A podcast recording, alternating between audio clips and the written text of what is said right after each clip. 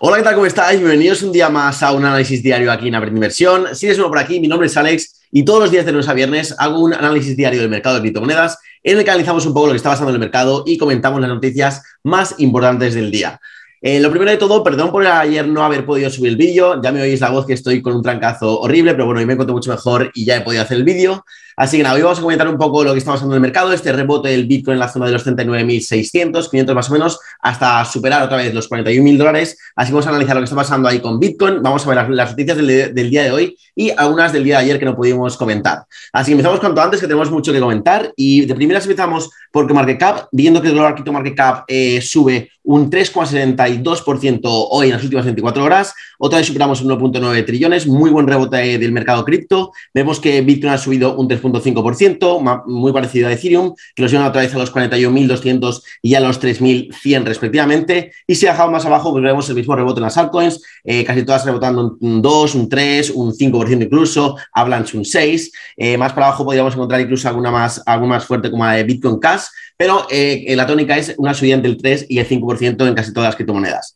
El sentimiento sigue bajo, sigue bastante bajo. Vemos que se actualiza aquí en 59 minutos, pero en el momento que se actualizaba ayer, pues estamos todavía en medio extremo. Yo creo que con este rebote ya vamos a salir del, medio extremo. Nos vamos a quedar, yo creo, entre, entre 25 y 35, yo creo, en una situación de, miedo. Así que bueno, seguimos ahí con el sentimiento bastante, bastante bajo.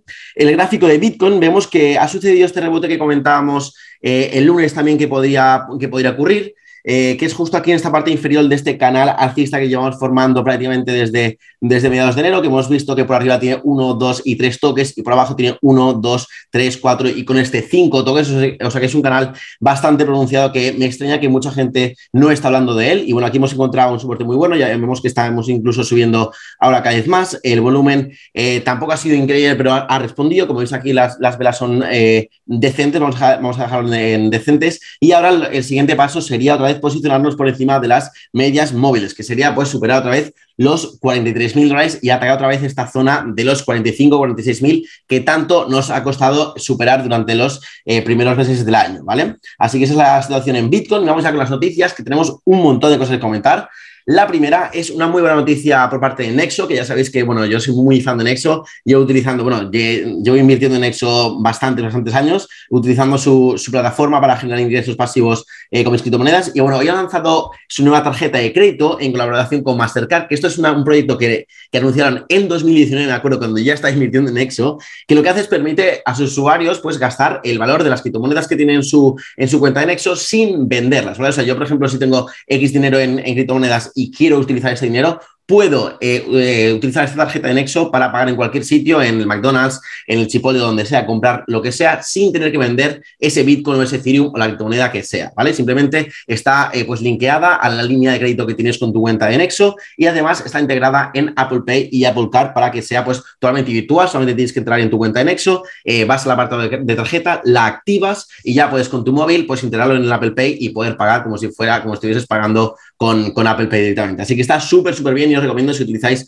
eh, la plataforma Nexo eh, que eh, la activéis, porque yo la, voy a activar y os voy a decir cómo va, cómo va funcionando. Pero bueno, muy buena noticia. luego vamos con Meta, que vamos, madre mía, vaya noticia hoy para, para Facebook. según la CNBC, Meta, o sea, el antiguo Facebook, está planeando quedarse con el 47,5% de cada venta de NFTs que se realice dentro de su metaverso. Yo creo que si hacen esto directamente nadie va a comprar o vender ningún NFT en este, en este metaverso, ya que pues comparado con, las comisiones de otros eh, marketplaces como, en, eh, como OpenSea o las eh, comisiones en otros metaversos como el de Decentraland, por ejemplo, pues es que son ridículas y vamos, esto no, no lo van a poder hacer, yo creo.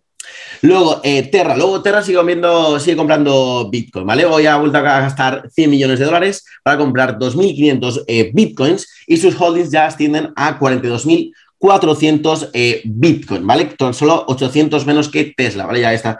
Esto ya lo sabemos, que no paran de comprar. de momento llevan invertidos, me parecen un poco más de 2 billones de, dólares quieren llegar hasta llegar a tener 100 billones invertidos en Bitcoin para, pues, eh, como reserva para la estabilización de su moneda estable UST. Así que esto no nos sorprende. Seguimos eh, viendo la acumulación de, de, Terra. Luego tenemos MetaMask, que ha ampliado su oferta institucional, eh, formando pues, una, una, asociación estratégica con cuatro empresas que se dedican a la custodia de criptomonedas, como son Gnosis Safe, Xtrust, GK8 y Parfin. MetaMask también es que, aparte de tener un servicio de, pues, de la extensión del navegador y el plugin, que es el que utilizamos nosotros, los inversores retail, también tiene un servicio para instituciones, para empresas que quieren eh, pues, utilizar MetaMask para guardar sus criptomonedas y ahora pues, va a delegar esa custodia en otras empresas que se dedican 100% a la custodia de criptomonedas, como estas cuatro que acabamos de mencionar.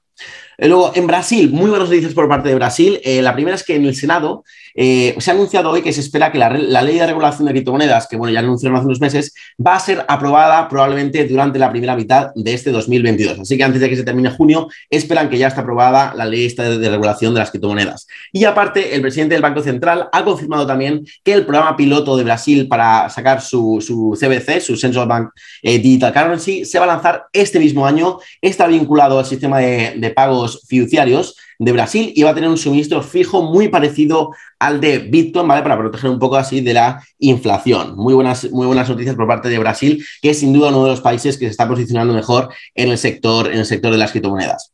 Luego, Shiba, Shiba, por fin, madre mía, eh, ¿cuántos meses esperando esta noticia? Shiba ha sido, eh, pues ayer fue la ganadora del, del día, subiendo hasta un 35% después de ser por fin listada en Robinhood después de meses y meses y meses de rumores. También eh, Robinhood ha listado Solana, Matic y, y Comp y Compound y bueno, también tuvieron, alguna de ellas alguna pequeña subida, pero nada comparado con lo de Shiba, que bueno, se seguía esperando, pues yo me acuerdo desde noviembre que había rumores, todo el mundo me decía que iba, que iba, que iba a ser listada, había peticiones de no sé cuántos mil usuarios eh, de Robinhood pidiendo el listamiento y por fin ya lo tienen, así que Shiba ya está disponible en Robinhood, que es uno de los exchanges, eh, no es un exchange, es un broker en realidad de, de acciones y, ETFs en América y es el más usado ya que no tiene ninguna comisión, así que muy buena noticia ahí para los holders de Shiba que ya están ahí eh, pendientes a ver si va a sacar ahora el, el Shiba Verso. Luego, eh, relacionado aquí con los listamientos, Coinbase, que ha sido muy, muy criticado en los últimos meses por los últimos listamientos de, algunos tokens que parecían que, que, estaba viendo un poco de insider trading, o sea, que, que como que la gente que trabaja en Coinbase estaba pues eh, invirtiendo su dinero en criptomonedas que sabían que iban a ser listadas justo en Coinbase para después venderlas. Y ahora ha decidido cambiar esa política y lo que va a hacer es mm, cada eh, cuarto del año, cada Q, pues van a publicar una, una lista de 50 criptomonedas que podrían ser listadas eh, eh, durante ese cuarto en la plataforma. Entonces, bueno, ha sacado ya una lista de, las 50 que podrían ser listadas este, este quarter two de este año y bueno, el objetivo es un poco pues acabar con estos pumps and dumps y estas críticas que, está, que estaba recibiendo Coinbase últimamente. Luego, eh, a Kevin O'Leary, que es uno de los inversores americanos que más me gustan, que está muy metido en el tema de blockchain, Web3, criptomonedas, y en una entrevista ha revelado que ya tiene eh, casi un 20% de su portafolio total en cripto, y algunos de sus mayores holdings eh, han dicho que son FTX, que bueno, es inverso también en la, en la empresa en sí, pero también tiene, tiene el token, tiene HBAR, tiene Matic, tiene HNT, tiene Avalanche y tiene Solana, ¿vale? Entre otras que, tiene también, tiene que me parece ha dicho 32, pero estas son algunas de, las, eh, de las en las que tiene más dinero puesto.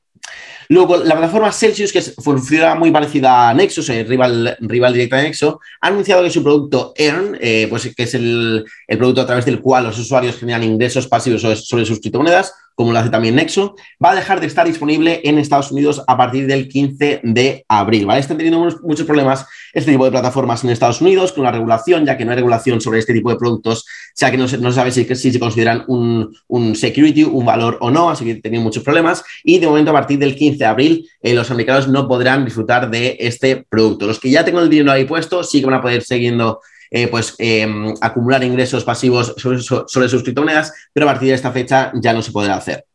Luego, la red Polygon eh, ayer eh, publicó un manifiesto verde, ¿vale? Que es pues, básicamente un documento en el que se comprometen a pues, ser neutra de carbono, la, la, red Polygon en sí neutra de carbono y ser positiva para el clima este mismo año, ya que está recibiendo muchas críticas con respecto a esto y lo han titulado, pues eso, Manifiesto Verde, un contrato inteligente con el planeta Tierra. Muy bonito el, título.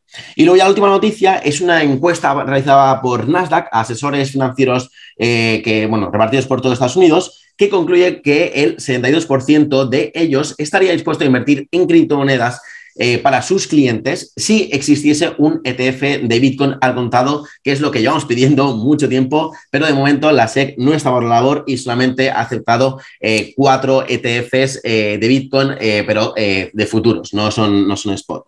Y también el 86% de ellos planea aumentar su exposición a cripto durante este 2022 y ninguno de ellos planea reducirla. Así que buenas noticias. Esta encuesta pues refleja un poco lo que yo pienso, que es que todo el mundo a partir de ahora, nadie está pensando ahora mismo en vender criptomonedas, en reducir su, exposición a criptos, sino todo lo contrario. Y creo que eh, pues, eh, todos los, los datos on-chain, todas estas, eh, la situación macro que hay ahora mismo, la situación de Bitcoin ahora mismo es prácticamente pues, al límite del supply shock, yo creo, ya que no hay mucha demanda ahora mismo por las criptomonedas, por, no, por las, no por las criptomonedas en sí, sino por la situación macroeconómica global. Eh, por tal incertidumbre que hay pues, por medio de una recesión, estamos en medio de la, de la guerra entre Rusia y Ucrania, eh, inflación muy alta, entonces no hay demanda ahora mismo en el mercado, pero la oferta está pues, reduciéndose eh, súper, súper rápido. Hay una oferta líquida de Bitcoin muy, muy, muy, muy baja, así que cuando entre demanda yo creo que va a haber un supply shock y ahí es cuando vamos a ir a los nuevos máximos históricos. No sé si va a ser ahora, no sé si va a ser en verano, a finales de este año o durante el 2023, pero acabará ocurriendo eh, seguro. Así que nada, esto ha sido todo por hoy. Espero que te haya gustado este análisis diario. Si ha sido así, dale like y suscríbete si no estás. Y nada, como siempre, muchas gracias por estar ahí. Nos vemos mañana en el siguiente análisis y os mando un saludo para todos.